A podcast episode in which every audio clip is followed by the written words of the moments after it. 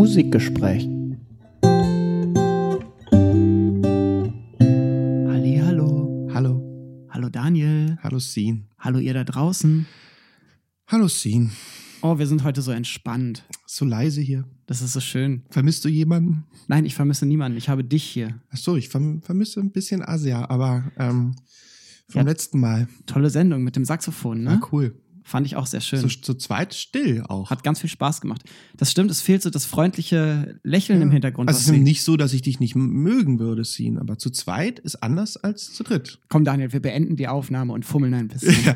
Wobei, wie gesagt, auch in dem Fall zu zweit ist anders als zu dritt. Ähm, hallo, liebe Freunde und Freundinnen, Kolleginnen und Kollegen, Fans, hoffentlich schon auch. Kann man vielleicht fast schon sagen, wenn ich so unsere Reichweite bei Social Media angucke. Mittlerweile vielleicht auch Fans. Wir, Sin und ich, reden heute über Filmmusik am Beispiel von Oh Brother, Where Art Thou? Richtig. Das heißt, wir versuchen, ist ein bisschen heute mehr Erklärbär. War so ein bisschen gereimt von mir. Ein bisschen mehr Erklärbär. Du weißt, Pumuke sagt, was sich reimt, ist gut. Ja. Das heißt, wir werden versuchen, ein bisschen stringenter, ein bisschen fokussierter durch die Themen durchzugehen und euch ein bisschen Futter zu geben. Ein bisschen Filmmusik für Dummies. Also natürlich, wenn wir über Filmmusik reden, ist jedem gesagt, wir reden ja immer so roundabout eine Stunde. Da kannst du jetzt 20 Stunden drüber reden. Über tausende von Aspekten, Geschichte der Filmmusik, Funktion der Filmmusik, Art und Weise der Filmmusik. Wir versuchen das bündig abzuhaken, damit ihr da draußen, die vielleicht nicht so viel Ahnung habt, soll es ja auch geben, einfach beim nächsten Film sagt, aha, so ist das also. Richtig. Deshalb fangen wir chronologisch an Und starten einfach ein wenig mit Entstehung. Mit Entstehung, ein bisschen Geschichte und Ja. in Anlehnung an Christian Kaden vertrete Ja. ich dabei auch äh, eine kleine These und zwar äh, Filmmusik wird selber in, innerhalb ihrer historischen Entwicklung von einem kleinen System zu einem großen System, wobei der individuelle Ausdruck einer Künstlerin, eines Künstlers äh, immer mehr in den Hintergrund tritt und durch eine Medialisierung der Musik ersetzt wird. Das hast du sehr schön gesagt. Ich habe es nicht verstanden. Ähm, Es ist so früh da- heute Morgen. Okay, da, damit möchte ich sagen, wir, wir sehen das dann gleich bei den Beispielen, Ja. dass wir eine Entwicklung haben von jemand improvisiert Ja. zu Bildmaterial hin zu, wir produzieren Musik mit einer bestimmten Erwartung Ah. an ein Massenpublikum Ah. und äh, Ja.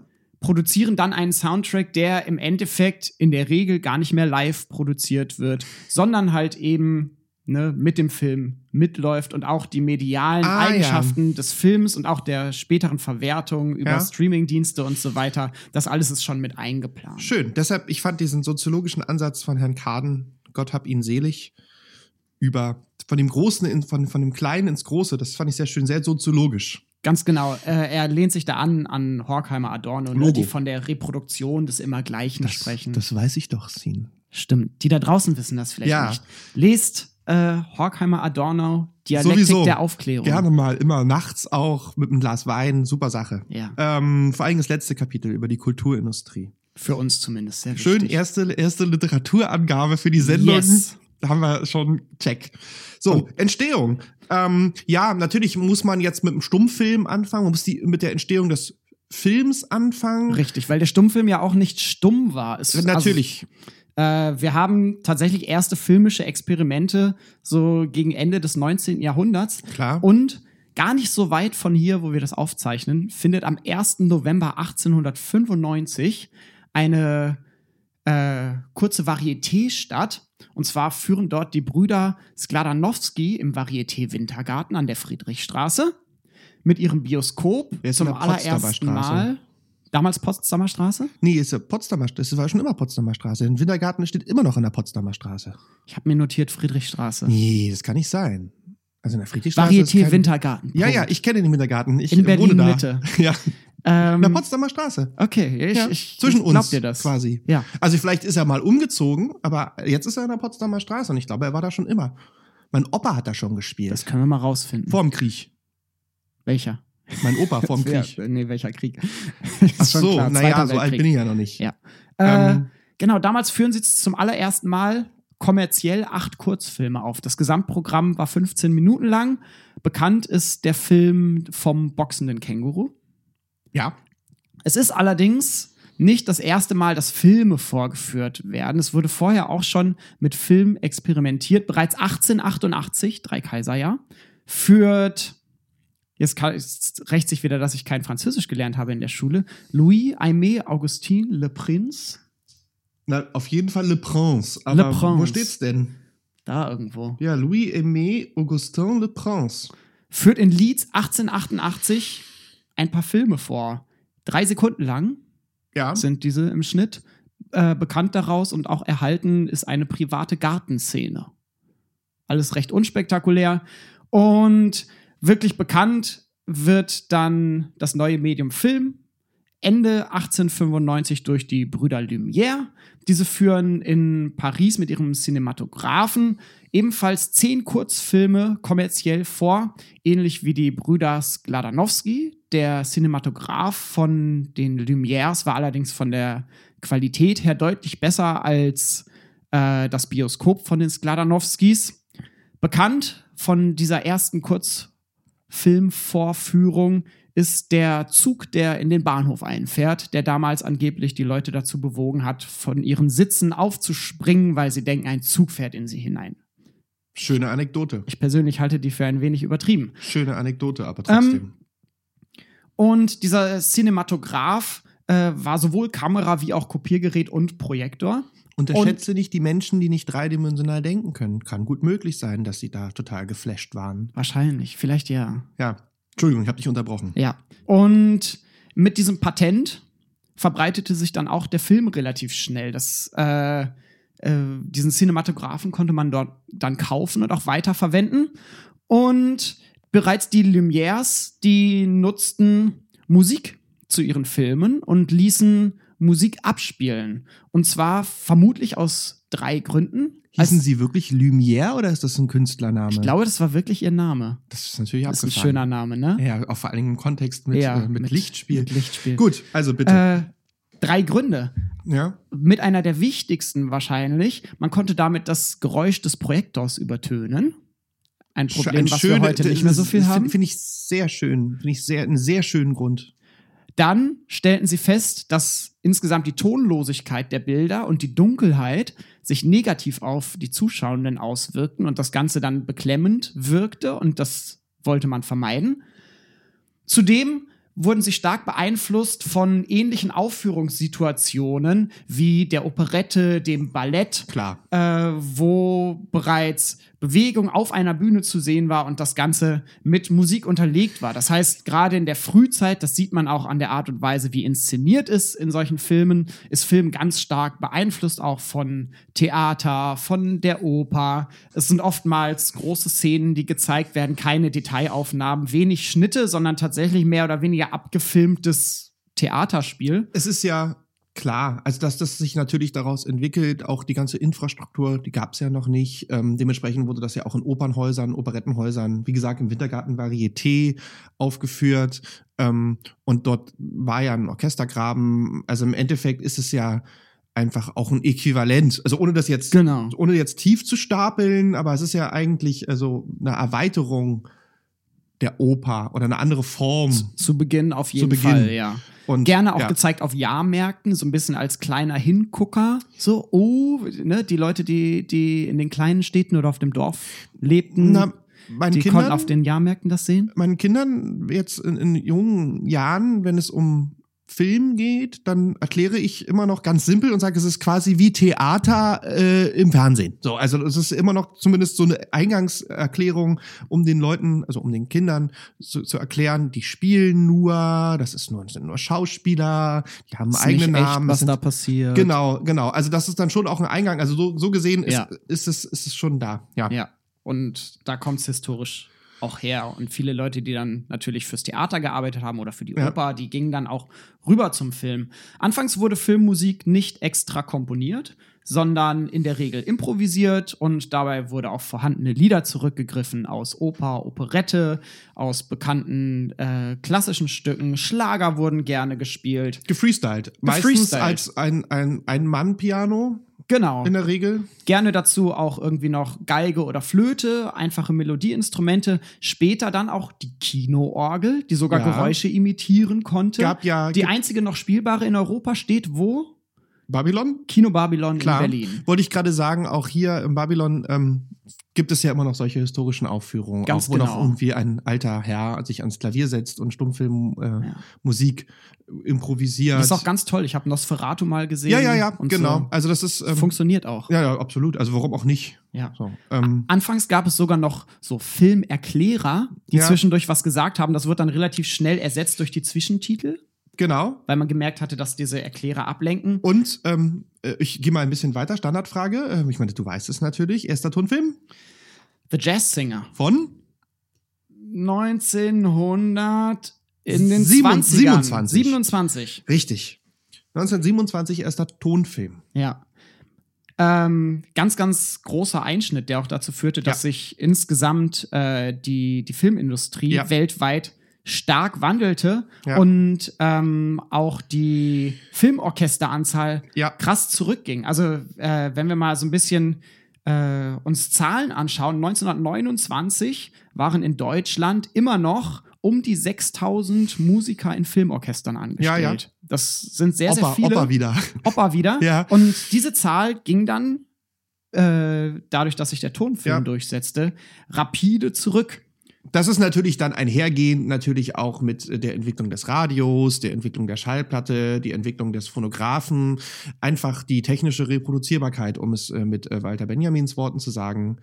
Das, das sind natürlich alles Entwicklungen, die zwischen 1920 und 1940, jetzt erstmal ganz grob, einfach in der ersten Hälfte des 20. Jahrhunderts dort eingreifen und massiven Paradigmenwechsel, wie du sagst, in die, was die Anstellung und äh, was den ganzen Musik, Musikerinnenmarkt ähm, betraf. Richtig. Ich Ja. möchte noch einmal ganz kurz zum Stummfilm zurück. Natürlich, bitte. Ähm, damit wir die Historie dann auch mehr oder weniger komplett haben.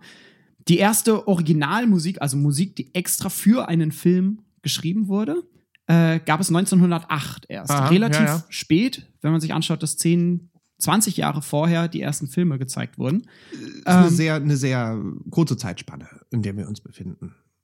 Also Ja, von 18, aber- also 1908. Ich, ich, ich finde 20 Jahre schon relativ lange in dem Kontext, was da alles filmisch passiert, was auf einer Bildebene passiert.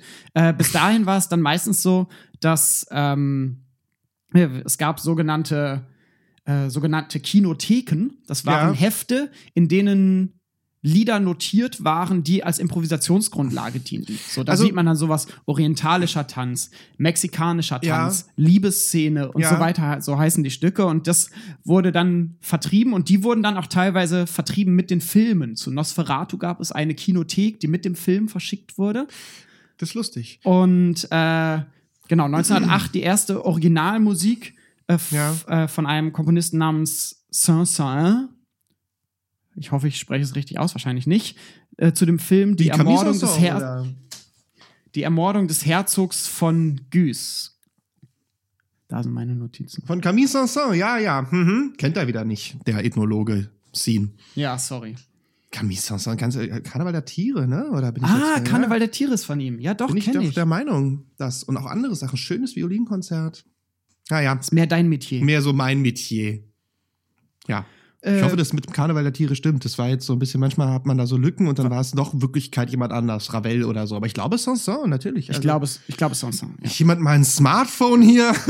ja, aber. naja, wird schon stimmen. Wenn nicht, dann, Ja. ist, dann wisst ihr, dass Daniel mal wieder Quatsch geredet hat. Ja. Und im Endeffekt mit der, mit der Einführung des Tonfilmes ent, äh, setzte sich dann auch die Filmmusik durch, wie wir sie heute kennen, mit all ihren Facetten, mit der Möglichkeit, Ton aufzunehmen und tatsächlich absolut präzise zum Bild abzuspielen. Das war nämlich vorher das größte Problem. Wie kriegen wir das Ganze synchronisiert? Es gab dann teilweise Schallplatten, die verschickt wurden mit dem Film. Da war es dann schwierig, das miteinander zu synchronisieren, zumal das damals noch relativ häufig vorkam, dass äh, die Filme auch mal rissen und dann klebte man die wieder zusammen. Dann fehlten aber so zwei, drei Frames, was dann nach mehrmaligem Reißen führte, dass selbst wenn die Schallplatte synchron zum Film lief, Bild und Ton sowieso nicht mehr synchron waren. Klar, Karneval der Tiere. Ja, haben wir wieder was gelernt. Du. Ich habe wieder was gelernt. Ja. Du, du auch, du kannst, konntest dir noch mal sicher sein. Ja, ja. Alles gut. Ich lerne, ich lerne ständig, wenn ich dir zuhöre. Ziehen.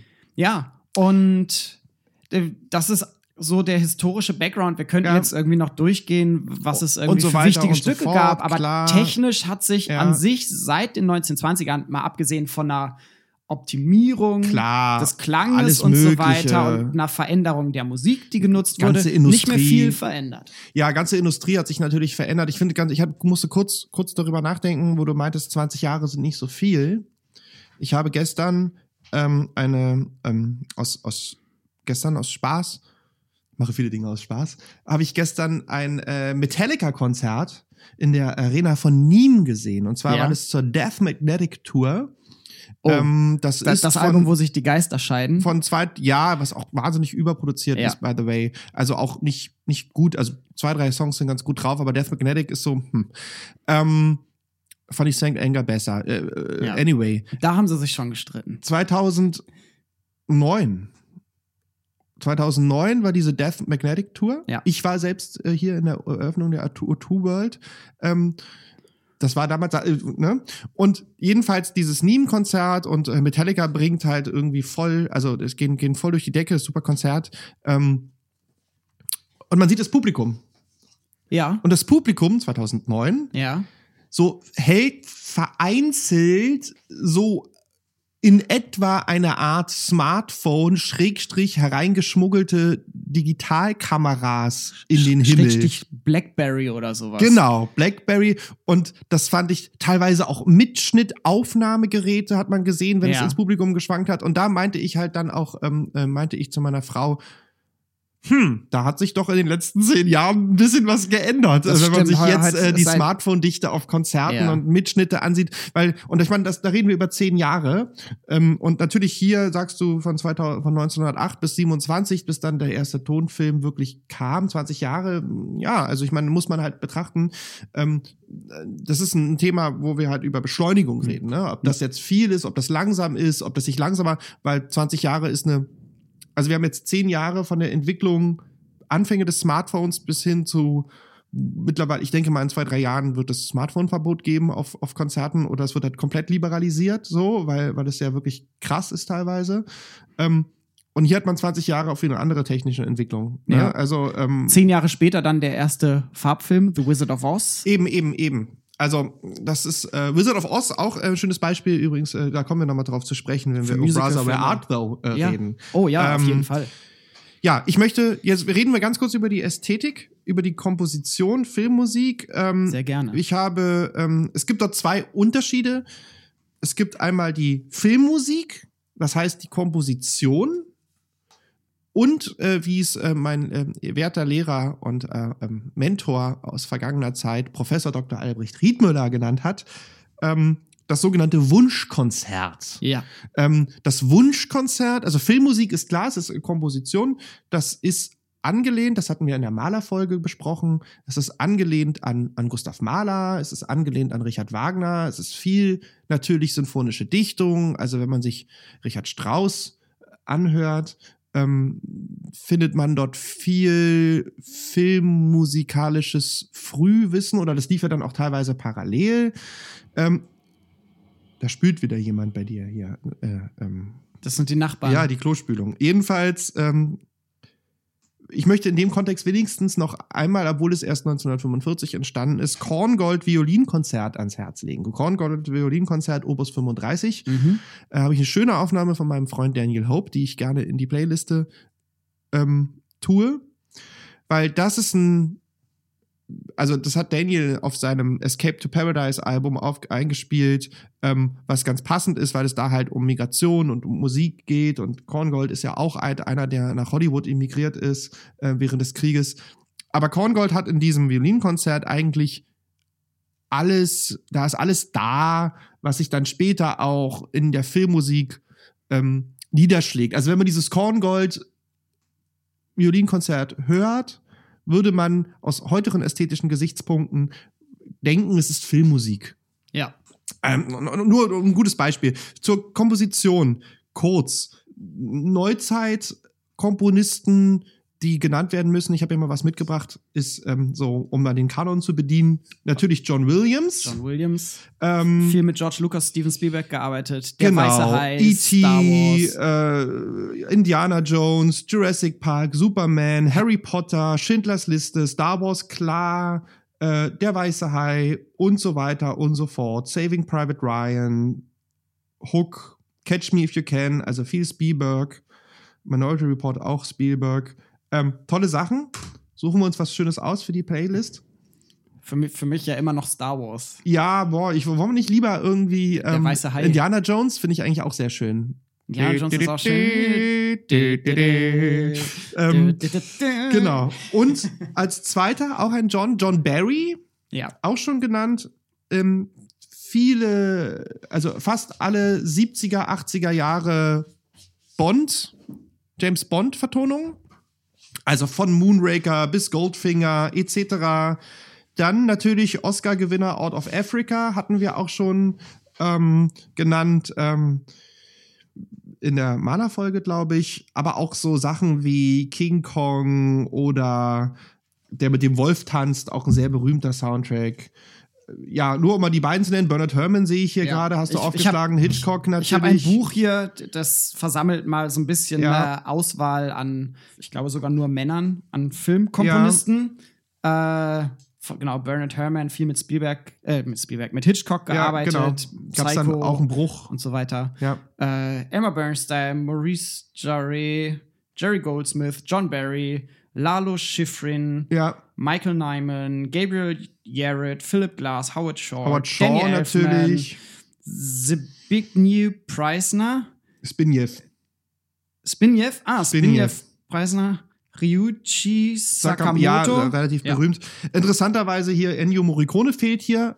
Ähm, also die ganzen Ja. Italiener, auch Nino Rota, ähm, der Pate. Hans aber Zimmer ist noch nicht drin. Ich Hans Zimmer ist, Buch noch vielleicht nicht drin. Ähm, also wie gesagt, also jetzt oh- ohne jetzt tausende Namen euch an den Kopf zu senden, ähm, das sind so Big Names und da, da, da sind dann, da hat sich dann die Filmmusik orientiert sich, wie gesagt, an den Vorgängern, die ich schon genannt habe. Und kommen wir jetzt zum Wunschkonzert. Das Mhm. Wunschkonzert ist quasi eine Art ähm, Kompilierung. Das heißt, man nimmt vorhandene Musik und tut sie in die Stücke. ja. Also in, in den Film. Wolfgang Thiel beschreibt Ja. das Ganze in seinem Buch Filmmusik in Geschichte und Gegenwart Ja. 1981, ein bisschen Ja, älter schon. ja, Aber da gab es das natürlich auch schon als Konservenmusik. ja, sehr Äh, schön. ein, bisschen, ein bisschen abwertend. ja, Äh, In der wobei Tat. ja gerade dieses, diese Kompilierung, dieses Zusammenstellen von Stücken Ja. dann beinahe eine eigene Kunstform das schon ist wieder geworden ist. postmodern, um es mal salopp zu formulieren, auf Ja. eine gewisse Art und Weise. Es gibt da dieses, diese schöne Geschichte von ähm, Stanley Kubrick, der das sehr gerne gemacht hat. 2001 Odyssee im Weltraum. Genau, da war es nämlich so, dass er jemanden, ähm, er hat dort jemanden engagiert, ähm, dessen Namen ihr nachlesen könnt, der eine Filmmusik schreiben sollte und er hat Platzhalter vergeben. Er hat Platzhalter vergeben für die, für die Stücke und zwar, wo die Sonne aufgeht. Am Anfang ähm, kommt ähm, das berühmte Eingangsthema von Richard Strauss, also sprach Zarathustra. Ähm, genau und, und und dieses und dieses Eingangsszenario von Space Odyssey ist Ja. ähm, mit Zarathustra ähm, hat sich auch Zarathustra hat sich ja im Grunde genommen auch durch dieses also die, jetzt die Strauß-Geschichte ist ja dann auch von der Werbung viel aufgenommen worden Ja. hat für ein Eigenleben kennt kennt, Space, Space Invaders. kennen, kennen alle und, und keiner weiß, dass es von Strauß ist. Also wir, wir, wir Nerds schon. Ähm, jedenfalls ist das mit der Filmmusik schiefgegangen aus, aus diversen Gründen. Ähm, Und daraufhin hat Kubrick dann einfach den Strauß, den Zarathustra drin gelassen. So. Ja. Und das ist so ein, ein schönes Beispiel dafür, was so Wunschkonzert betrifft. Und dann diese Platzhalter, die er vorher vergeben hat, auch einfach drin gelassen. Ähm, Im Kontext ähm, des Wunschkonzerts ist natürlich neuzeitlich, postmodern, durch und durch, meines Erachtens Quentin Tarantino zu nennen, Auf jeden Fall. der eine unglaublich tolle Auswahl an Musik nimmt, dessen Soundtracks man nehme nur Pulp Fiction oder so oder sehr sehr toll ähm, der ähm, Jackie Brown Soundtrack, Mhm. wo er diese ganze Black Exploitation Geschichte ausgräbt, Ja. aber er gräbt ja auch zum Beispiel ähm, Ach, sie einen Name vergessen. Dieser berühmte Rock'n'Roller, der äh, diese hawaiianische, ähm, ähm, latent hawaiianische Andichtung hat. Ähm, Titel. Äh, sing- Titel Pulp Fiction. Titel. Also es ist, ähm, oh Gott, steht bei mir im Ah. Schrank. Ähm, Ich habe den Soundtrack hier. Lass genau, mich das ist ein relativ, ähm, ich weiß nicht, ob der Soundtrack, ob das, ähm, Dick Dale? Dick Dale, natürlich, Dick Dale. Ähm, Weiß aber aus dem Kopf, ne? ich weiß nicht, ich weiß nicht, ob ihr Scene hört. Er ist jetzt an seinen CD-Schrank, Klammer auf, ja, sowas gibt es noch, Klammer zu, gegangen und sucht jetzt den Soundtrack. Jedenfalls Dick Dale war für Kenner äh, ein bekannter Mann, ein sehr, äh, ähm, hat den Rock'n'Roll sehr, hat den, hat den Rock'n'Roll ähm, weiterentwickelt, äh, auch durch, vor allen Dingen durch arabische Skalen zu einer relativ frühen Zeit. Ähm, wir reden dort von den 50ern, genau. Ähm, Dick Dale and his Deltowns. Und für unser Publikum, für unser Eins, hat Tarantino in den 90ern mit Pulp Fiction, ich glaube, es war 91 oder so, ist ein 94, relativ, relativ zeitloser 93. Film, 94. Er war auf jeden Fall ab 18 und ich habe ihn schon gesehen. Ab 16 war er, oder? Nee, er war ab 18. Damals ab damals. 18, später Ja, dann ja. ab 16 gemacht. Ja, ja. Jedenfalls ähm, so viel zum Thema. Also alle Zehnjährigen, die Filme ab 18 sehen. Wir haben sowas früher nicht gemacht. Das sind die bösen Kinder von heute, die sowas Natürlich. Ich bin, ich bin lange wach geblieben, um Matrix im Fernsehen dann gucken Ja, zu können. genau. Ja, wir haben natürlich sowas. Nee, wir waren mit zehn ganz anders drauf. Egal. Derjenige, der ähm, hier einfach auch teilweise Stücke einfach ausgräbt. Und natürlich ist Dick Dale durch Pulp Fiction nochmal posthum berühmt Wie, wieder geworden. bekannt geworden. Genau. Später dann gesampelt worden von den Black Eyed Peas. Ganz viel und also kein Mensch kon- kannte zu der Zeit, also wie gesagt, außer halt Kenner, kannte zu der Zeit Dick Dale. Und das ist, das ist halt, deshalb muss ich da Tarantino nennen, was dieses Wunschkonzert betrifft. Und die Coen-Brüder, die wir natürlich jetzt auch dann nochmal explizit bearbeiten, weil die auch dieses Wunschkonzert, und da ist der Film, den wir uns ausgesucht haben mit Brother, Where Art Thou, sehr gut. Richtig. Wobei die zumindest äh, bei, bei Oh Brother Where Art Thou und auch Ja. bei vielen anderen Filmen äh, dann jemanden haben, der für sie Ja. das Ganze zusammensammelt und Na sich klar. überlegt, welche Musik das ist. T-Bone, T-Bone Burnett. Burnett für Ja. Oh Brother Where Art Thou. Und hat mehrere Sachen auch gemacht, hat Ja. auch gearbeitet für ähm, andere, andere äh, Filmkomponisten ähm, in, der, in der Hinsicht. Also gibt, es gibt dann einen Editor oder wie auch immer man das nennt oder einen Master of Music, wie auch immer, wie man jetzt den Herrn bezeichnet, der dort die Musik aussucht. Ich meine, da gibt es natürlich Filme, viele Beispiele. Ja. Also fast alle Filme haben eine Mischung zwischen Wunschkonzert, wie ich das mal nenne, und Filmmusik. Also Ja. es gibt dann immer noch dann irgendwie einen Hans Zimmer, der noch irgendwie ein bisschen schreibt. Das war aber gerade John Williams Star Wars. Whatever, ja. äh, ich hätte was anderes, ein anderes Beispiel nehmen sollen. Egal. Ähm, gut.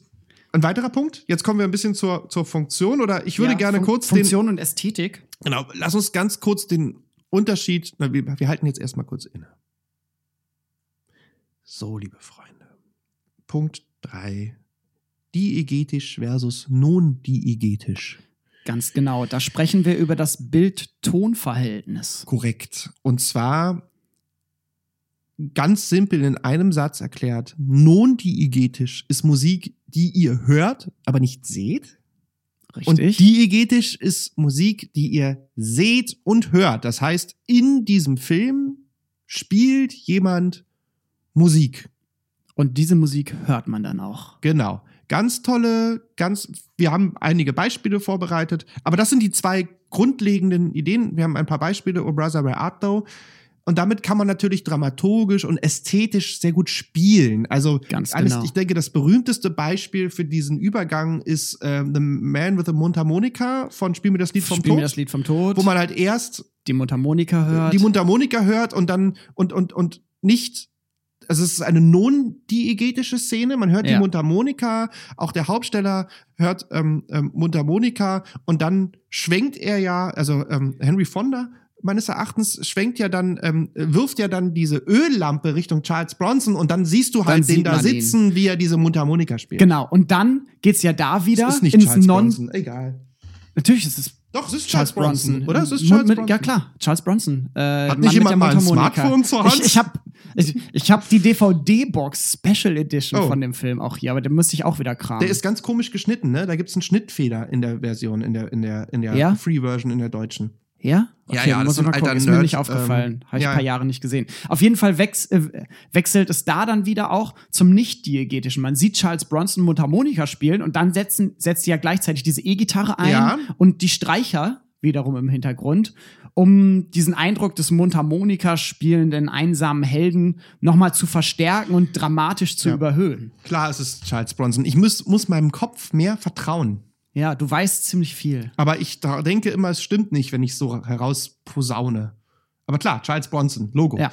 Genau. Nein, aber das sind also so, das sind diese klassischen Beispiele von diegetisch, non-diegetisch, die wir dann auch noch bei Oh Brother, Where Art Thou dann, wir haben einige. Szenen rausgesucht, die wir uns noch ansehen. Genau. Es gibt dann irgendwie Zwischenebenen, die dann von Klar. unterschiedlichen AutorInnen unterschiedlich bezeichnet werden. Also ich habe beispielsweise den Begriff des Metadiegetischen Ja. gefunden als äh, Begriff dafür, dass jemand subjektiv Musik Extra diegetisch habe ich den Begriff auch gelesen. Ja, stimmt. ja habe ich auch gelesen. Das heißt, äh, bei, bei solchen Sachen wird dann oftmals auch gearbeitet mit irgendwie Verfremdungseffekten Genau. von Musik. Man sieht zwar irgendwie, okay, da spielt Musik im Hintergrund, da ist eine Band, aber die Person ist, was weiß ich, auf Droge, Fear and Loathing in Las Vegas. Und äh, es klingt dann doch irgendwie sehr anders als das, was Na der klar, das kommt Klang auch noch ist. dazu, aber also ganz simpel, Hans Zimmer ist immer non-diegetisch, es sei denn, Hans Zimmer sitzt mit einem Orchester irgendwo im Hintergrund. Gibt es auch solche Ja. Szenen? Und weiß ich nicht, jetzt irgendwie ähm, Beatles, walk, Help, walk the Line, äh, weiß the ich Line, nicht, Walk ja. the Line oder Beatles Help, das ist dann entsprechend, wenn sie halt logischerweise auf der Bühne stehen, diegetisch. Ja, also gerade bei, bei so Musikerbiografien Ja. ganz oft diegetisch. Genau. Haben wir das schon mal abgehakt? Zwei Fachbegriffe untergebracht. Ja, check, check. Vier äh, Funktionen. Funktionen. Ist jetzt auch, wie gesagt, wir bleiben weiter bei Erklärbär und versuchen das Ganze zu straffen. Funktionen. Funktionen. Habe ja. ich jetzt aufgeschrieben, ist, wie gesagt, auch Lexikonwissen ähm, und sehr verkürzt. Syntaktisch, expressiv, dramaturgisch. Erläuter das bitte. Syntaktisch ist, da geht es um Schnitte und um Szenen. Also da geht es darum, dass man einfach den Film in seiner Funktion unterstützt. Ja. Äh, kannst du das noch in schöneren Worten sagen, Scene? Ich habe hier eine Unterscheidung von Claudia Bullerjan bezüglich Ja. Kompositionsstrategien. Die würde ich dann aber, glaube ich, anschließen, Okay. damit wir das nicht Ja. miteinander vermischen. Ja, liebe Grüße nach Gießen, Frau Bollerjan. Expressiv ist, denke ich, das Große. Also ich gehe jetzt dann weiter, damit wir dann. Ähm, expressiv ist das bekannteste, die bekannteste Form von Funktion der Filmmusik ist zusammengefasst, vereinfacht die Verstärkung der Wahrnehmung. Ja. Expressiv ist selbsterklärend, muss ich nicht viel zu sagen. Richtig. Gefühle, Verstärkung der Wahrnehmung. Genau. Die Titanic geht unter Ist und es dann läuft dramatische Musik. My heart will go on. Nein, nicht während das, die das, Titanic das läuft dann, untergeht. wenn sie an, Ja, wenn genau. Rose an Jack Ja, zurückdenkt. sehr schön. Ich musste. Ich muss, nein, ich musste nicht weinen. Aber viele Damen, mit denen ich diesen Film, Klammer auf, leider zu oft sehen musste, war so die Zeit, ne? War so 97, 98. Ende Da war ich 90er. halt, ähm, da war ich sehr ähm, pubertär zu der Zeit. Ja, da war ich Und die Mädchen. 9, 10. Und die Mädchen waren pubertär. War ich naja, verschont. ich bin ja schon ein bisschen älter als Ja. du. Bisschen älter. Ein bisschen. Ähm, schöne Zeit eigentlich. Im Nachhinein betrachtet, schöne Zeit. Liebe Grüße an alle Damen, mit denen ich Titanic gesehen habe. Ich erinnere mich dann an eine Französin, sie hieß Elise. Leider wird sie diese Sendung nie hören, deshalb kann ich das hast, ruhig hast, sagen. Hast du für sie für Elise gespielt? Nein, aber Elise hatte mir einen Brief geschrieben, ähm, als ich dann wieder in Berlin war. Ja. Das war Frankreich-Austausch. Ähm, wir haben uns kennengelernt und sie hat mir einen Brief geschrieben äh, und den hat sie mit ihrem Parfum eingesprüht. Oh, wie schön. Und weil sie nicht so gut Deutsch konnte, es tut mir leid, Elise. Ich weiß, du wirst es nie sehen. Ich wüsste, du bist, ich hab, du bist, ich weiß, du bist verheiratet und lebst irgendwo in, im, im, im, im Haute-Savoie. Ähm, sie hat geschrieben, als ich im Bus war, habe ich noch und noch und noch geweinen in diesem Oh. Brief. Oh. Es war sehr schön. Ich war Oh. ähm, sehr herzlos zu ihr. Aber das ist eine andere Geschichte. Jedenfalls Du Arschloch, Verstärkung. Daniel. Nein, ich Du war immer noch. Ich war verklemmt. Ich war jung. Du warst, du, warst verklemmt, war ein bisschen verklemmt. unerfahren. Und, ja, und außerdem, ich war einfach auch ein bisschen moralisch. Ich hatte nicht so, wenn ich finde, also eine Dame äh, im zarten Alter von 15, die 2000 Kilometer, naja, gut, lasset 1500 Kilometer, 1300 Kilometer entfernt lebt, halt irgendwie so, ne, das fand ich halt, und die dann nie wiederzusehen, das, da war ich irgendwie einfach noch moralisch naiv gut. Heutzutage würde ich anders mit der Situation umgehen. Egal. Ähm, Punkt Garantiert verantwortungsbewusst. verantwortungsbewusst. Ne? Ich war damals sehr verantwortungsbewusst, sehr moralisch, sehr moralisch. Ich fand Menschen, die unmoralisch gehandelt haben, fand ich damals doof. Sind sie ja auch. Sad but true und so, ne? Ich, so komme ich, das halt so meine, egal. Heute meine, meine Offenbarung. Gell? Letztes Mal Bachmann und so, ihr erinnert euch. Ach so, stimmt. Sien, das uneheliche Kind. kind. Heute Daniel und Elise. Ach, Elise. Gut, ich, ich, ich, ich, ich versuche mich zu konzentrieren. Funktionen, Funktionen von Filmmusik. genau, syntaktisch, expressiv, dramaturgisch. Ja. Ist die dritte äh, Variante. Was verstehst du darunter? Das ist quasi dramaturgisch, ist in, äh, kann man auch übersetzen in Leitmotivik. Ja. Leitmotivik von Wagner abge ja, Wagner hat das mehr oder weniger erfunden. So, ähm, wie gesagt, ähm, liebe alle, alle, alle Opernforscher und ähm, Experten des ähm, 19. Jahrhunderts, don't blame me. Ich gehe davon aus, dass Wagner es nicht erfunden hat, aber er hat es zumindest bekannt gemacht. Diese Art und Weise der, der, der Komposition wurde dann natürlich von den Italienern viel übernommen. Puccini Tosca hatten wir schon mal in dem Zusammenhang irgendwann genannt, ähm, bei der Analysefolge, weil man es schön analysieren kann, äh, Leitmotivik. Geht dann über in Musical natürlich sehr stark. Andrew Lloyd Webber arbeitet sehr viel mit Leitmotivik und ähm, ist im Film natürlich sehr stark vertreten. Heißt, eine bestimmte Melodie, sehen wir dann halt auch bei Oh Brother Where Art So, wird einem Charakter zugeordnet und wird immer gespielt, oder nicht immer, aber oder öfter, wird gespielt, wenn diese Person auftritt. Mhm. Oder, das ist dann durchexerziert worden im, in der Oper sehr viel, was ich sehr schön finde. Da, kommt, die- da kommt es ja auch her. Richard Ja. Wagner äh, ist prägend für diesen Begriff Ja. der Leitmotivik. Genau, ne? habe ich, ja- hab ich ja gesagt gerade. Hast oh, du mir zugehört? schlecht zugehört. Meine Güte. Das ist heute eine Sendung hier. Ja. Jedenfalls, was ich sehr schön finde, ist, wenn jemand auftritt, also jetzt ein Bösewicht tritt auf, Musik des Bösewichts. Ja. Aber auch, wenn an ihn gedacht wird oder wenn auf ihn verwiesen wird. Also Ja. jetzt, wenn man sagt, oh, da kommt Herr Schmidt und dann kommt im Hintergrund die Musik von Herrn Schmidt-Musik. Sch- oder die Schmidt-Musik oder einfach zu sagen, wisst ihr, ich hoffe nicht, was, wisst ihr, was Herr Schmidt gesagt hat und dann kommt die Hintergrundmusik Ja. von die, das Schmidt-Motiv. Ja. Ne? Und das ist natürlich im Film auch sehr wichtig. Ja, also John reden- Williams arbeitet auch super viel damit. Also Star Ja. Wars auch wahrscheinlich Star Wars das sehr, prominenteste sehr wieder. stark. Imperator March. Ja, Imperial so, March ist sehr berühmt, ähm, was ähm, das, das Leitmotivik. Thema von Luke und so weiter. Ja, ja, genau, genau. Also arbeitet, er vergibt. Ka- Cantina Band Theme ist. Ja, ja. Wobei das ist ja schon eher, das ist eher ein Beispiel für diegetisch. Das, das stimmt, wobei es Ähm, halt eben. Das stimmt. Ja, ja. Nee, aber es ist zum Beispiel, also es gibt ja Luke, es gibt ein Luke-Theme, es gibt ein Mhm. Leia-Theme, es gibt vor Genau. allen Dingen halt ein, ein Yoda-Theme, Ja. das immer ähm, dann auch auftritt. Und das ist auch so, wenn man darauf achtet, das tritt nicht nur auf, wenn Yoda vorkommt, sondern auch in der Tat, wenn an Yoda gedacht Genau, wenn wird. über ihn gesprochen wird. Genau, und das kann man dann halt einweben, wobei auch John Williams sehr schön kompositorisch diese Themen, wie es sich für eine gute Oper, sage ich jetzt mal salopp, gehört, diese Themen auch in der Ouvertüre, also im Main-Theme, teilweise auch schon vorstellt. Ganz also, genau.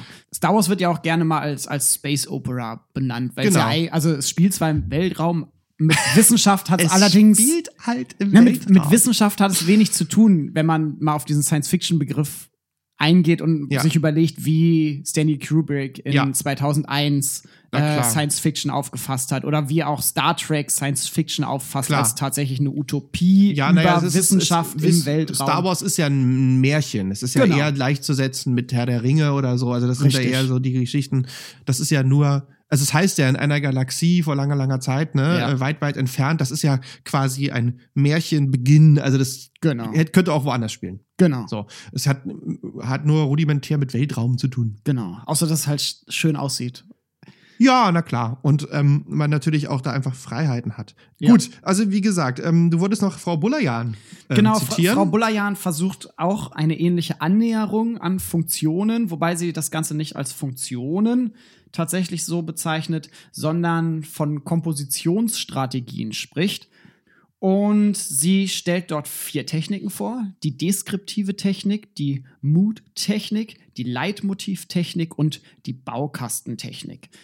Die deskriptive Technik ist quasi die Filmmusik, die dem Bild mehr oder weniger eins zu eins folgt. Bekannteste Technik dabei ist das sogenannte Mickey Mousing, Ja, äh, nach, klar. nach den Disney-Filmen benannt, wo tatsächlich, ne, wenn, wenn Donald eins auf die Mütze kriegt, Ja. dann, äh, Dann macht es dann, dann, dann, genau, dann macht, nee, nee, macht es, wenn er die Treppe runterfällt. Ah und ja, wenn er eins genau. auf die Mütze kriegt, dann darf der äh, Perkussionist einmal die Becken schlagen. Natürlich, so, so ja, ja. Schön, also alle, alle so, gerade so Comics der Anfangszeit, so Kriegsjahre, ähm, Wende. Arbeiten äh, ganz stark Ganz damit. stark. Tom und Jerry, die ersten Tom und Jerry, Mickey Mousing. Ich, ich finde das auch immer noch super lustig. Ich finde das eine ganz tolle Kompositionstechnik, was aber daran liegt, dass ich Comics einfach gerne ja, mag. ja, aber Tom und Jerry ist großartig. Ganz also stark, zeigen ja. auch meine Kinder, also ich finde, also es ist einfach so, permanent Gewalt es ist verherrlichen. permanent Gewalt verherrlichen, aber es ist halt so abstrakt, Ja. ähm, dass die Kinder auch schon in frühen Jahren, also so jede, jede Mutti, die, ähm, ich disse jetzt äh, Menschen, ich kündige das an, also jede Leute, jede, jede Mutti, die sich hinstellt, und ich benutze extra den Begriff Mutti, es ist eine Polemik. Ja. Scene, die sagt, oh, das ist aber total Gewalt und für mein Kind nicht gut, hat noch nie also auch Kinder sind in der Lage, abstrakt zu denken und auch Kinder sind in sehr frühen Jahren, ist denen schon klar, dass wenn eine Katze durch eine Dose läuft und danach die Dosenform hat, äh, was sehr oft bei Tom und Jerry passiert, Ja, das äh, dass es nicht, äh, dass es nicht real ist. Also auch Ja. Kinder sind in der Lage, ein Abstraktionsvermögen, die gehen, die gehen nicht los und hauen Menschen mit Bratpfannen auf den Kopf. Richtig. So. Und wenn sie es tun, dann liegt es nicht an Tom und Jerry. Genau.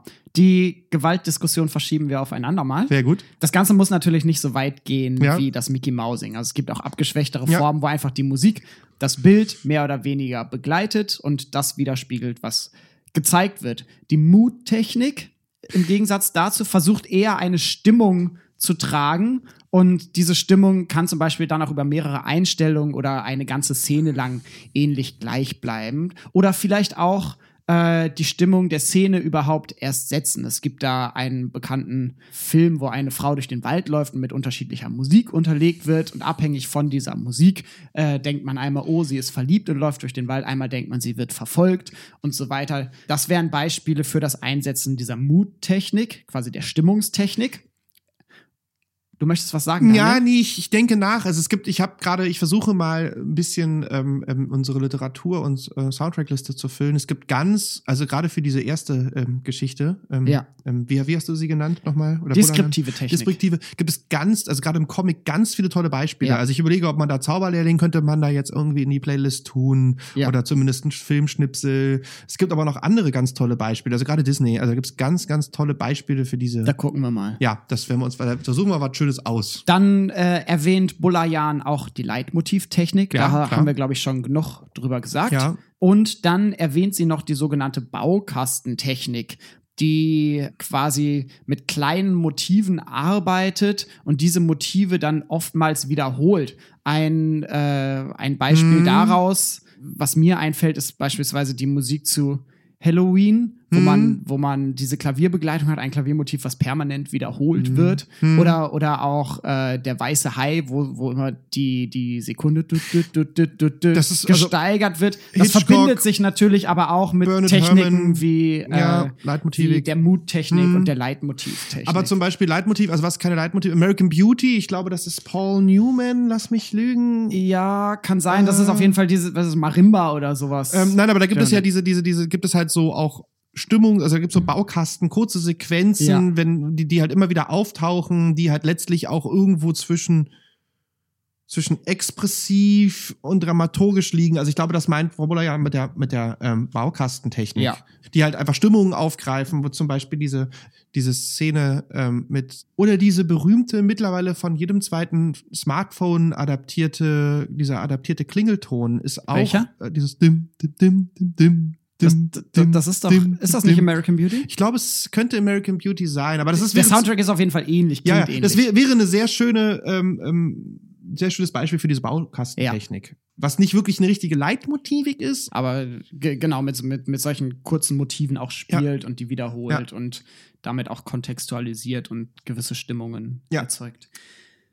Hast du noch was Prinzipielles zu sagen zu Filmmusik. Filmmusik? Wir haben ein bisschen Geschichte gemacht, wir Ja, haben ein bisschen über Funktionen, Wirkungsweisen gesprochen. Es gibt natürlich ganz viele tolle Bücher. Wie gesagt, Frau Bullerjan ist da, ist da auch sehr federführend. Ähm, Ja. was, was das, aber da gibt es natürlich, kann man Packen tausende wir in die. Literaturliste. Äh, ich muss in dem Kontext natürlich Frank Henschel ähm, Musik im Horrorfilm ja. ähm, nennen. Genau, oder ja, richtig. Also er hat ja auch ähm, die Companion dazu geschrieben. Relativ neu, ich glaube letztes Jahr erschienen oder dieses so. Jahr, letztes Und, Jahr ähm, glaube ich. bin quasi auf Lebzeit dazu verpflichtet, Frank Henschel zu nennen in dem Kontext, weil ein Doktorvater, habe ich gehört, den, ähm, den verliert man nicht. Richtig. Er bleibt für immer jetzt mein Doktorvater. Aber er hat natürlich ein tolles, also Musik im Horrorfilm ist ein tolles Buch, Ja. aber auch, also auch auch speziell, also er hat, er ist, ihm ist auch Kritik äh, entgegengeschlagen, aber das könnt ihr dann selbst sehen.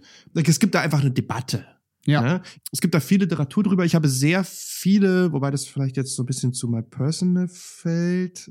Meine, ich habe auch eigene Erfahrungen, will ich damit gesagt. Ich erzähle das dann nochmal bei der Kategorie ein bisschen länger. Äh, viele Filmmusikseminare besucht. Ja. Äh, ähm, ich war an der FU ja auch, da war ja das Film, ähm, Filmwissenschaftsseminar mit angegliedert an der FU und ähm, da gab es dann auch interdisziplinäre Veranstaltungen. Ja, Filmmusik ist wissenschaftlich betrachtet ein großer Markt Ja. und auch ein großer Absatzmarkt. Das stimmt. Ähm, teilweise ja auch, wir haben Tarantino genannt, äh, aber auch Oh Brother Where Art worüber wir jetzt reden, das hat auch, hat auch kommerzielle Ganz stark. Hintergründe. Es gibt auch Filme, die so ein bisschen, weiß ich nicht, guck dir mal den Soundtrack an von, weiß ich nicht, Steinzeit Junior, das ist so eine Klamotte aus den 90ern. Ja, kenne ich. Wo ähm, mit Pauly Shaw und äh, hier, na, hier, äh, ähm, ähm, Keine Ahnung. Äh, hier, äh, ähm, ähm, ähm, äh, äh, hier, naja, wie auch immer, hier den, äh, nicht Frodo, sondern, Nicht Elijah Wood. nein, nein, Äh, hier. Der, der den Sam spielt. ja, genau. Ah, noch- Sean Astin. Ja, genau, richtig. Auf jeden Fall auch so eine Klamotte. Und da, es gibt so Filme, wo man dann so den Eindruck hat, wenn man dann so den Soundtrack, das Wunschkonzert hört, wo man sagt, Ja. hm, hier hat jemand versucht, seine Reichweite durch das Einkaufen von bekannten Liedern zu erhöhen. Das stimmt. So, also Aktuelles Beispiel ist Suicide Squad, wo der Film Mist war und die über den Soundtrack eigentlich versucht haben, den Film zu promoten. genau. Also einfach wirklich Wobei auch auch Sound beim Soundtrack schlechte Sachen mit bei Also waren. wo man dann auch sagt, wenn man halt früher, früher hat man, also man gibt auch teilweise, es sind einfach gute Kompilierungen. Also zum Beispiel, wenn man sich mal irgendwie den Soundtrack von deutschen Filmen Lambok oder so ansieht, das sind ganz tolle, tolle, tolle Kompilierungen, irgendwo mit sehr viel Ween, äh, mit, Ja. mit sehr viel auch äh, Calexico etc., wo man sagt, cool, da hat man einfach ein, schön- schönes, eine schöne CD mit guter Musik Ja. gleich zusammen. Also das ist halt, das hat auch einen merkantilen Grund. Also ich meine, Filmmusik Auf ist ein großes Fall. Thema und ich denke, wir haben euch zumindest jetzt erstmal für den Anfang einige Sachen an die Hand gegeben ja. und würden gerne diese jetzt exemplifizieren. Sollen wir vorher noch Kategorie schlecht machen? Ach so, genau, wir machen die Kategorie schlecht, dann machen wir Pause und dann reden wir über O Brother Where Art Thou. Genau. Richtig schlecht. Richtig schlecht. Ich muss, ich, ich ziehe jetzt wahrscheinlich viel Hass auf mich. Ja, ich muss rein. gestehen, ich bin kein großer Freund von Filmmusicals. Ähm, ich kenne wenig Filmmusicals, die mich überzeugt haben. Ich auch nicht. Und ich kann nicht sagen, dass, dass die schlecht sind. Ich weiß, dass ganz viele Leute die ganz toll finden und es gibt dann auch ein paar Ausnahmen, wo ich sage, ja, das passt irgendwie für mich. Ich fand Moulin Rouge ganz toll, wobei da sehr anders mit Musik gearbeitet wird als Ja. im klassischen Musicalfilm. Absolut. Mit La La Land konnte ich zum Beispiel sehr wenig anfangen und auch mit so den, den Klassikern, so Wizard of Oz sehe ich als Zeitzeugnis, aber eigentlich nervt mich das, wenn die da rumhüpfen in den Kostümen, wo ich erkenne, dass das einfach irgendwelche so Schauspieler und Kleinwüchsige in bunten Kostümen sind und da dann rumsingen. Und auch Mama Mia finde ich ganz, ganz schrecklich. Und Pierce Brosnan, äh, also durch diesen Film wurde mein, wurde das mein James Bond-Bild von Pierce Zerstört. Brosnan zerstört. Äh, Ja. Deswegen von mir aus leider Musicalfilme. Wobei ich sagen muss, ich habe selber schon zu vielen Musicals Gitarre gespielt, weil mir das ganz viel Spaß macht, Musicals zu machen. Ich habe Ja. auch beim Theater gearbeitet Mhm. und äh, so von der kreativen Seite mache ich das sehr gerne. Aber ist einen ja- Musical-Film angucken, da tue ich mich echt schwer mit. Ich finde die Kategorie richtig schlecht im Kontext mit Filmmusik sehr schwer. Ja. Weil ich jetzt nicht sagen kann, irgendwie Hans Zimmer ist schlecht oder Ja. so. Also ich finde Hans Zimmer, Batman zum Beispiel, finde ich halt, ähm, finde ich total toll. Ja. Ne, dieses Super Soundtrack. Und Und das, das Joker-Motiv, das das nur so genau. ist. Aber es ist so, dass es dann auch, finde ich, zum Beispiel, ähm, also jetzt nach der Christian Bell-Reihe, ähm, dann auch irgendwie zu einem Ende kommt. Also ich finde sie sozusagen in der, in, in, der Trilogie, also im dritten Batman-Film, finde ich es dann schon fast ein bisschen, ein bisschen nervig, um es mal ein bisschen direkt zu Ja. sagen. Ein bisschen über äh, überpunktiert oft Ja. eingesetzt, was bei The Dark Knight noch funktioniert. Aber deshalb ist es, finde ich es halt sehr schwer. Also ich finde es sehr schwer, von schlechter Filmmusik zu reden. Es gibt äh, einfach einige Dinge, die, die sind, also es gibt einfach schlechte Filme und die haben Ja. dann auch noch schlechte Musik dazu. Ge genau, da, das Äh. hat dann oftmals auch mit Budget zu tun oder halt mit der Gesamtplanung. Ne? Wenn Genau. es am einen Ende schief läuft, dann wackelt es meistens auch am anderen Ende. Richtig, so und das ist das ist natürlich irgendwie schwer schwer einsetzbar, ähm, schwer umsetzbar, weil ich die jetzt nicht kenne, aber es gibt natürlich große Produktionen, die einfach auch da geht's dann aber mal um Zeitgeist. Also Ja. es gibt dann Musik, wo du sagst, ja, das ist aber jetzt total deplatziert. Hans Zimmer zum Beispiel, Batman ist überhaupt nicht deplatziert. Es passt Nee, unglaublich in passt, die ja. Zeit, es passt in den Film und es passt in die in den Zeitgeist. Hätte der jetzt eine, also ich meine, und sowas wie sowas wie John Barry hier geschrieben hat, ne? Also der mit dem Wolf tanzt. Ja. Das ist ja gar Mega. nicht, das kann man ja gar nicht mehr, das ist ja nicht mehr möglich heutzutage, so etwas zu schreiben. Also wenn man sowas schreibt, dann würde man letztlich einfach, einfach einer unglaublichen Kitsch ausgelegt werden. Ja. Und ähm, funktioniert nur noch bei Fantasy-Filmen oder halt eben auch ja. bei so Superhelden-Geschichten Genau, und so, aber wo man bei, weiß, das ganze äh, Setting ist eigentlich richtig, Künstlich. richtig. Aber bei halt irgendwie ähm, bei ähm, ähm, Dance with Wolves funktioniert's. ja. Ist Gut. halt auch ist halt auch ein Epos, auch So traurig. ja. So, also wie der Wolf, wie sie den Wolf zum Schluss töten. Das hast du gespoilert. Das ist so. Oh Gott, ich habe gespoilert, ja. Also ich, ich, ich weine wirklich äh, Rotz und Wasser. Und danach ging es aber für Kevin Costner bergab nach diesem Film. Ja, also ich äh, weine, ich habe gespoilert, aber ich bin wirklich, wirklich, wirklich, ich, also, die, also Tanz, der, mit dem Wolf tanzt, ich, ich heule wirklich wie ein Schlosshund am Ende. Ja. Ich kann es, ich, ich weiß schon, dass die Szene kommt und fange an zu weinen. Ja. Das ist so ein bisschen so Das spricht wie für bei den Film. Oh Captain, my Captain von, ähm, wenn diese Szene kommt bei ähm, äh, äh, Club der äh, Toten Dichter. Ja, richtig. Ähm, Jetzt wird. John, äh, John Williams, sag ich schon. Robin Williams. ja, auch schon tot. ja. Gut, So unehrenhaft. wir schließen die Kategorie. Genau. Keine wissenschaftliche Auseinandersetzung mit einem Thema kommt aus ohne ein geeignetes Beispiel. Und wir haben, Ja.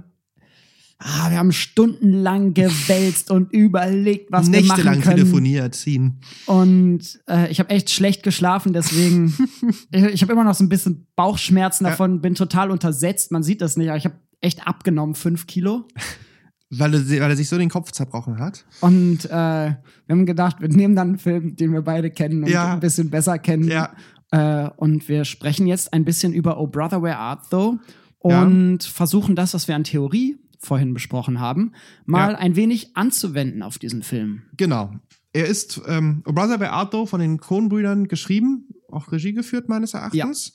von Joel Cohen, gut, ja, also die arbeiten ja sowieso immer zusammen, Joel und Ethan Cohen. Ja, dann steht da, der eine hat produziert, der andere Regie geführt. Ja, ja, das beide ist haben ja, beides gemacht. Beide haben Drehbuch geschrieben, ist von aus dem Jahre 2000.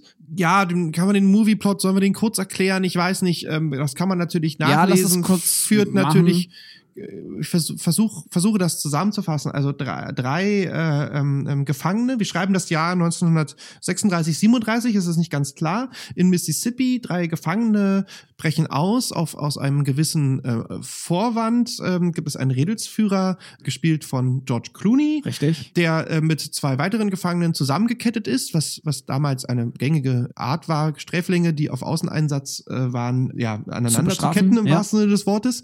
Und ähm, er aus einem Vorwand äh, möchte er ausbrechen. Er sagt, er hätte einen Schatz vergraben. In Wirklichkeit möchte er eigentlich seine Kinder wiedersehen und, glaube ich, die Heirat äh, von seiner Frau äh, ähm, ähm, vermeiden. Vermeiden, genau, weil sie äh, eine. genau, einen anderen Mann heiraten getrennt möchte. und möchte einen anderen Mann heiraten. Jetzt haben wir gespoilert, ne? Wir reden über diesen Film, was sollen wir tun? Äh, und ähm, das, das, und daran ist es. Was das, denn? das Ende offen lassen. genau, äh, Entschuldigung, ja. Naja, ist ja auch egal. Was wir alles Sie, verraten sie, haben. sie, sie brechen, sie brechen ja? aus. Übrigens, Und, ja.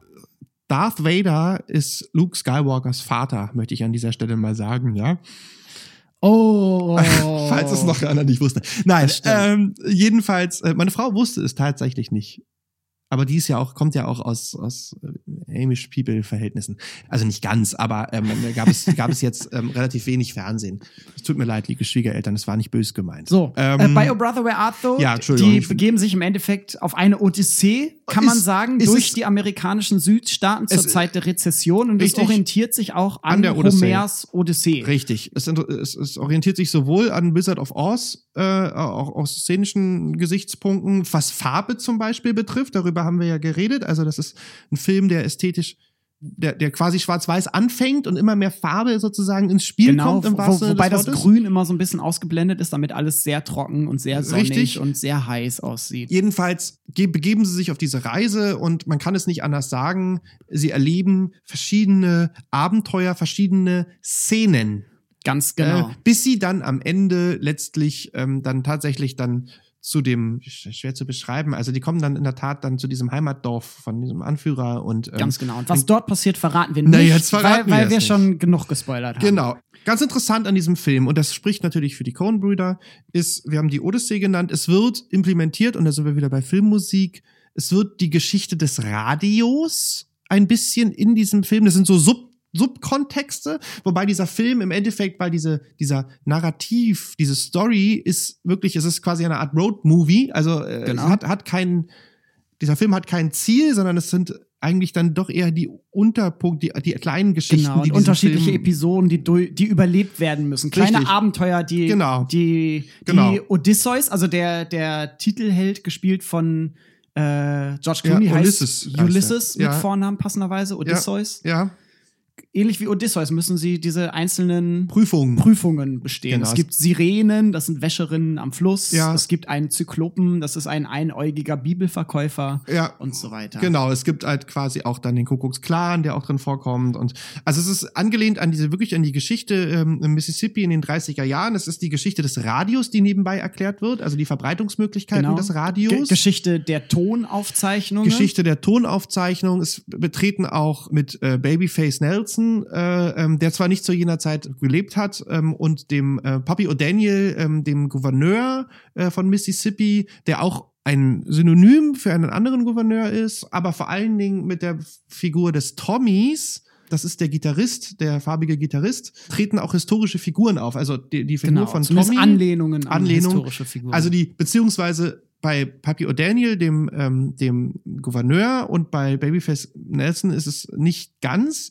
Bei äh, Tommy ist es, ist es eigentlich sehr, sehr klar und eindeutig, dass diese Figur an ähm, den berühmten Gitarristen Robert Johnson angelehnt genau. ist, den ich hier auch, eine CD von ihm dabei, dessen Aufnahmen aus den, in der Tat aus dem Jahre 1936, 37 schaffen und von dem erzählt wird, was eine ganz tolle Geschichte ist, die auch in diesem Film auftaucht, dass er, seine Seele verkauft hat an den Teufel und dafür gelernt hat, den Blues zu spielen. genau, Und diese Geschichte wird halt auch erzählt und in dem Fall ist dann jedem Nerd klar, aha, dieser Tommy soll Robert Johnson sein. Und er wurde auch dem optisch sehr nachempfunden. Ganz genau. Er sieht, er sieht ihm sehr ähnlich. Er Genau. spielt ähnliche Musik. Genau. Und das Schöne an diesem Film ist, dass es überwiegend diegetische Musik ist, Genau. die dort verwendet wird. Das heißt Musik, die, die im Bild auch zu sehen ist. Und man hat das Gefühl, dass diese Südstaaten, durch die Ja. unsere drei Anti-Helden, muss man ja, Ja. eigentlich sagen, Ja.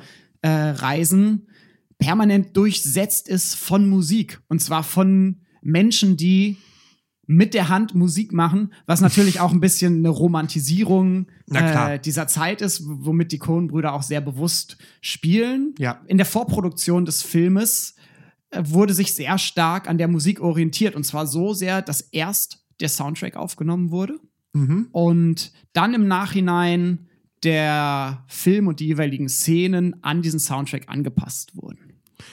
Genau, zu den Kronenbrüdern, also die haben wirklich da sehr gut recherchiert, tun sie fast immer in allen ihren Filmen. Ähm, der, wir haben schon erwähnt, die Filmmusik kommt von einem gewissen T-Bone Burnett, der nebenbei bemerkt auch die Filmmusik zu Walk the Line geschrieben hat Ja. und auch schon eine Oscar-Nominierung für ähm, ähm, ein, ähm, eine Kollaboration mit Elvis Costello, das The Scarlet Tide, unterwegs nach Cold Mountain hatte. Also ein eigentlich in dem Genre sehr bekannter, ja, wie soll ich, wie soll man ihn nennen? Ein Also- Kompilierer, ein, Kompilierer, ein ein Produzent, Produzent ein von- Zusammensteller von Musik. Richtig, der ähm, ähm, T-Bone Burnett hatte in den 80er Jahren eine mäßig erfolgreiche ähm, Solokarriere. Ja, Ähm, als, ich glaube, Sänger, Gitarrist und so, ne? Ja, genau. Und ähm, da gibt's so ein paar Sachen, die kann ich euch gerne in die, äh, in die äh, mit seiner Frau zusammen.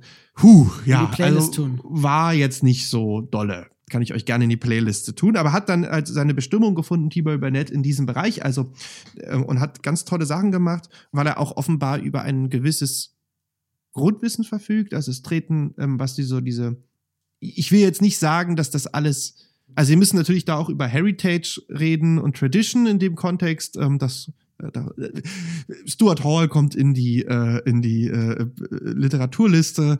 Trotzdem ist- hat es natürlich eine gewisse Authentizität. Also dieser Film ist schon sehr gut recherchiert. So, Ja. Klammer auf, natürlich anno 2000 Südstaatenmusik neu aufzunehmen, hat niemals Authentizität, Klammer zu. Aber es wurde hier schon sehr auf Detail geachtet, dass das Jodeln zum Beispiel in Country-Musik Genau, oder es die, wurde mit, mit, mit bekannten Leuten aus der Szene dann auch zusammengearbeitet, ne? Richtig. Da können wir nämlich gleich einsteigen in die erste Szene, die Ja. Anfangsszene, weil du das sagst, mit bekannten Leuten aus der, aus der Szene und Oh, Recherche. ja, sehr, sehr schön. Weil wir, also diese Anfangsszene, dieser Film beginnt mit einem, mit einem, mit einem Zitat von Nomer, das eingeblendet wird. das Anrufen an die, äh, an die Götter. Ja, und man hört im Hintergrund ein regelmäßiges Klacken, was sich dann, Beispiel nun diegetisch wird zu diegetisch, herausstellt als eine Sträflingskolonie, die eine Gleisbettarbeit durchführt. Dieses Klacken ist ähm, die Spitzhacke, die den Stein zertrümmert. Genau. Und noch im Off, ohne dass man die Bilder sieht, hört man dann auf Deutsch, oder auf Englisch hört man dann irgendwie, aber auf, auf Ein, Deutsch. ein, ein Work-Song. Ja, man sagen. hört dann auf jeden Fall immer dann Stimmen von den, ähm, von den, von den ähm, Polizisten, von den Sträflingswärtern, die dann sagen, weiter, weiter, und dann sagen sie, Poe Leatherus, jetzt Poe Leatherus. Also sie sagen dieses Lied, Ja. das die Sträflinge singen sollen, auch an. Also und, sie sagen, und dann fangen die Sträflinge an zu singen. Poe Leatherus Poe an zu singen. Und dann blendet quasi diese Szene ein und dann wird dieses Non-Diegetische zum Diegetischen, dass man sieht, dass diese Sträflinge wirklich singen in Ja. diesem Takt. Also es ist ein ganz tolles Beispiel. Und du hast es vor dir, du wirst es wissen. Ja. Poe Leatherus ist Ist tatsächlich eine alte Aufnahme einer Sträflingskolonie. von unserem werten Kollegen Hier, hier James Carter. Alan Lomax. Äh, Alan ein Lomax hat die Alan Aufnahme gemacht. Aber Lomax. James Carter war mit dabei. Der, Ja. der war der Verantwortliche für die Aufnahme. Ja, oder so. aber es ist in der Tat ein ich Alan Alan Lomax. Lomax. Das Buch Ja. steht da drüben. Genau, das heißt eine historische Aufnahme, Ja. mit der in diesen Film eingeleitet wird und die, die auf einmal bebildert wird, muss man ja sagen. Also Alan Lomax ist ein ähm, zusammen mit seinem Vater ein, geradezu ein Pionier der amerikanischen ähm, Ethnomusicology. Jetzt ist Scene schon wieder aufgestanden und sucht. Guck mal, da irgendwo zwischen Michelangelo und Foucault. Naja. Ich weiß es nicht. Sein, sein Folksong-Style. Ja, ja, hab ich, ganz, äh, ganz also hier Folksong irgendwo Style stehen. ist ganz, ganz berühmtes Buch. Also was wir hier haben ist, wir haben eigentlich irgendwie eine gewisse, also eine Verstärkung der Wahrnehmung, weil dieser Paul Lazarus Song halt ein Sträflingssong ist. Wir haben eine syntaktische Art und Weise, wegen das, wegen, weil, weil das die Szene untermalt, weil es auch den Schnitt dieser, dieses Films weiterbringt, wie dies, dieses Hacken. Und wir haben natürlich auch einfach eine, eine, eine dramaturgische Sache und wir haben es auch noch gut recherchiert. Also es ist, Genau. äh, es ist eigentlich im Kern diese ersten, ja, was sind's? Eine Minute? Warte mal, du hast hier Ich habe den Timecode aufgeschrieben. Das ist eine Minute. Lass es, lass ja, es sagen. eine Minute. Das ist 2018 nicht- ist nicht viel. ähm, quasi diesen Film quasi eine wunderbare Einleitung gibt. Genau, und das, dass das eine historische Aufnahme ist, das ist natürlich Nerdwissen. Ja, Aber das ist dann, glaube ich, auch das, was so ein Film auszeichnet, dass er sowohl wirkt für Leute, Ja. die dieses Wissen nicht haben und er wirkt auf einer, auf einer oberflächlichen, direkten, emotionalen Ebene. Und dann allerdings tatsächlich, wenn man intensiver reingeht, dann findet man noch ganz, ganz viele Fakten und kleine Bonbons und Querverweise und Zitate und so weiter. Ich das finde- ist etwas, worauf äh, Frau Bullajan auch eingeht, dass wir natürlich, wenn wir über die Wirkung von Filmmusik sprechen, die Filmmusikebene als solche haben, aber natürlich auch die Ebene der Rezipierenden, die ganz viel Wissen mitbringen. Und Klar. die Wirkung dieser Musik entsteht dann im Zusammenspiel dieser beiden. klar, das ist, es ist Nerdwissen, aber ich glaube, dass du da ein sehr interessantes Werturteil also da sind wir wieder bei unserer Analysefolge. So, das habe ich gestern im Kontext äh, von diesem Metallica-Konzert auch gesagt. Ich glaube, Ja. gute Musik oder halt, ich glaube, wenn Metallica einfach nicht so unglaublich, du als Gitarrist weißt es, wenn die nicht so unglaublich harmonisch und rhythmisch komplex wären, Ja, trotz Krach, und technisch sehr gut. Wären sie halt, glaube ich, einfach nicht so gut. So. Ja. Und das ist ja auch, das ist Nerdwissen, aber das ist, das kann, da sind dann, wie gesagt, für unser eins sagt dann, da ist für unser eins ist dann wir, wir kichern dann so ein bisschen im Kino und sagen, hihi, gucke mal. Aber unser Aber- Herz geht auf. Genau, eigentlich. aber es ist, glaube ich, auch für einen, für einen Laien ist das halt trotzdem einfach diese Authentizität, die da mitschwingt, ist meines Erachtens spürbar. Und das, das ja, es zeichnet klingt auf. Ja, hat eine Qualität- weiß, ist ein meinst, Qualitätsmerkmal ja. Das ist ein einfach. Qualitätsmerkmal. ähm, Und dann wird es tatsächlich nach dieser Eingangsszene, die Ja. das Setting etabliert und zeigt, wie unsere drei Helden ausbrechen, ja, da wird es dann komplett non-diegetisch. Also das komplette Gegenteil. Wir hören dann von Harry McClintock den Song Big Rock Candy Mountain, Ja. was ein Traditional ist. den Ähm, eigentlich Scene jetzt auf der Gitarre spielen wollte, aber die Zeit drängt. Vielleicht spielt das noch ein. Ja. Ja? Und, Wäre eigentlich dann, mal dann, schön. dann wenn stelle ich den an den Anfang. Kannst du auch mal spielen. Ja, mach ich. In der Pause. Also zwischen den beiden spielst, spielst mal ein und dann schneide es dort in die Stelle. ja, mach ich. Gute Idee.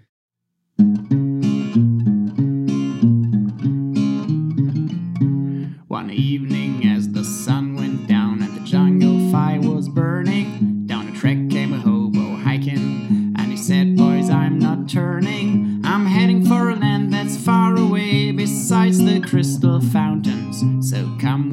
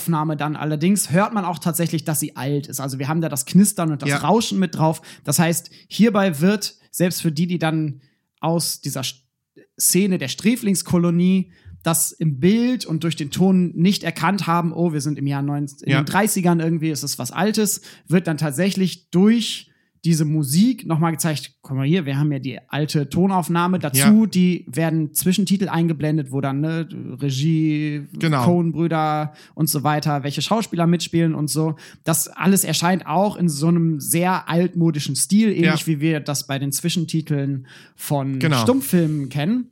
Danach geht's eigentlich erst richtig in den Film rein Genau. und wir lernen unsere Charaktere kennen. Das heißt aber hier zu Beginn wird über die Musik zum einen gesagt, wir befinden uns in dieser Zeit. Ja, Es wird äh, ein Verweis hergestellt zu einer tatsächlichen historischen Situation Ja. durch die historische Aufnahme, durch zwei historische Aufnahmen, durch äh, das, das Field Recording Ja, ja. von Alan Lomax und durch, durch die alte Aufnahme von Harry McClintock. ja.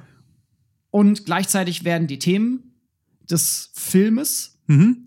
Eigentlich vorweggenommen, wie, wie eine Ouvertüre. Ja. Paul Lazarus Ja, es erzählt äh, die Geschichte des armen Lazarus, Ja. der gefangen ist klar. und arbeiten muss. Und Big Rock Candy Mountains, ich spiele es wirklich ein, glaube ich, Ja. erzählt die Geschichte eines, eines Hobo, eines, man könnte sagen, Obdachlosen, eines Rumtreibers, Ja. der auf der Suche nach seinem Glück ist und in das Land der Big Rock Candy Mountains reist. Und damit nimmt er quasi die, die Reise der drei Ausbrechenden vorweg. Genau, also damit ist quasi eigentlich das Tableau eröffnet und dieser, diesen Film ist, der ist, äh, was, was diese Stringenz betrifft, wie gesagt, die Coen-Brüder haben natürlich dafür auch einfach eine unglaubliche, einen perfektionistischen Geist und ein Händchen. Das geht eigentlich jetzt so durch. Ne? Wir könnten jetzt Genau. über die Sirenenszene reden, wir könnten jetzt über You're My Sunshine reden, was äh, quasi auch eine Reminiszenz an den Wahlkampf der 30er Jahre war, ein Lied, was immer wieder Richtig. vorkommt, was als Leitmotivik benutzt wird. Wir könnten über die Baptistentaufe reden, wo ein Baptistenchor extra engagiert wurde. Ein neues Lied, also ein neuer Baptistenchor, keine alte Aufnahme. Ja. Ähm, alles diegetisch vorgetragene äh, Lieder. Ich möchte nur kurz noch zweite kurze Sachen erwähnen, die ein Gerne. bisschen anders liegen. Ja. Äh, Zum einen halt der Hauptsong Man of Constant Sorrow, Ja. der ähm, eigentlich erst zu einem, erst nach, nach dem ersten Drittel oder ja, der so nach 20 Minuten, 25 Minuten des Films äh, quasi erst stattfindet, wo sie halt Tommy kennenlernen, ähm, die, ähm, den farbigen Musiker in Anspielung an Robert Johnson mit der Gitarre und der ihnen sagt, es gibt dort eine Radiostation, Geschichte des Radios und dort könnte man dann eine Dose singen, so nannte man das früher. Ja. Und dann würde Ein man Mikrofon zehn, ein in Mikrofon würde man dann 10 Dollar bekommen Genau. pro Mann, wenn man da einen Song singt. Und dann singen sie dort zu viert Man of Constant Sorrow. Eigentlich um Geld zu kriegen und das ist dann spannend. Dieser Song Genau. taucht später noch mal auf in instrumentalen Versionen und dann ganz am Ende noch mal beim. Höhepunkt des Filmes. Genau. Und durch diesen Song Ja, lösen sich, ohne zu viel zu verraten, lösen sich eigentlich alle du willst, Konflikte diesen, am willst Ende. wirklich, aber das ist ja das Spannende. Also am dieser, Ende dieser, wieder auf. Dieser Song trägt, es gibt dann sozusagen eine Geschichte neben der Geschichte, was diese Verbreitung dieses Songs Man of Constant Sorrow betrifft. Richtig. Äh, und immer wieder kleine Verweise und, und immer wenn es halt auch darum geht, und da sind wir wieder bei Leitmotivik so. Ja. Also es gibt dann, ohne jetzt zu viel zu spoilern, bringt ja nichts ziehen, sonst können wir nicht über den Film reden. Ähm, der, der wird relativ bekannt, ohne dass sie es wissen. Und zum Ja. Beispiel gibt es eine Lagerfeuersituation, wo, äh, wo sie halt Feuer machen mit Zeitung und in dieser Zeitung steht dann drin, wir suchen die Interpreten von Man of Constant Sorrow und sie verbrennen das, aber währenddessen spielt Tommy auf der Gitarre ein Instrumental zu Man of Constant Sorrow. Also Ganz das sind genau. so ganz kleine Verweise und dieser Film ist quasi, das ist quasi eine, ein, der, das Leitmotiv. Natürlich Man of Constant Sorrow, auch der Titel, der, dass sich quasi bis zum Höhepunkt des Films ähm, bei der Election Party oder ähm, ja, äh, bei der Wahlparty. bei der ja. Wahlparty ähm, dann ähm, durchzieht. Ganz Äh, genau. wo sie das dann halt auch ein zweites Mal performen. Man of Constant Sorrow, ich habe das nicht herausgefunden. Meines Erachtens ist es in der Tat eine Neuinterpretation. Ne? Das, Eines, das, ja, ist, äh, soweit ich das weiß, eine Neuinterpretation. Ja, Gesungen wird das Ganze von Dan Timinski. ja, der auch die Stimme ähm, im Film ähm, ähm, George Clooney leiht. Äh, Während, also er also, singt es in der Tat wenn auch. George Clooney singt, genau, Ja. ist nicht George Clooneys Genau. Stimme. Ja, Ein, ein relativ bekannter so Blues, Ja. Bluegrass-Sänger in den USA. ja. Aber dieser Song Man of Constant Sorrow ist in dem Sinne, also auch die Soggy Bottom Boys, wie sie sich nennen, Ja. ist fiktiv. Also es gibt Genau. die nicht. Es gibt die Soggy Bottom Boys, ist quasi eine Erfindung dieses Films, Ja. ist aber dann, und jetzt reden wir wieder über Filmvermarktung, nach dem Film gab es eine Band, die Soggy Bottom Boys, also die, die wurden dann quasi sozusagen durch diesen Film so ein bisschen aus der Taufe gehoben. Ja. So, es war so eine Art alter Ego, ja, schwer zu Be sagen. bestand die Band dann aus den, aus den Leuten aus dem Film? War- Nee. Also waren das John, äh, wer ist der? John Turturro, Tim Blake Nelson und Nein, George Clooney ist damit George jetzt nicht Clooney? getourt. Nein. nein, nein, nein, nein. Aber sowas das sind ja so Sachen wie zum Beispiel, die immer wieder passieren. Ähm, Ja. Bestes Beispiel dafür sind die Blues Brothers, die ja einfach, einfach als Band durch den Film, beziehungsweise durch Saturday Night Live, ja. äh, wo sie früher aufgetreten sind, also Dan Aykroyd und ähm,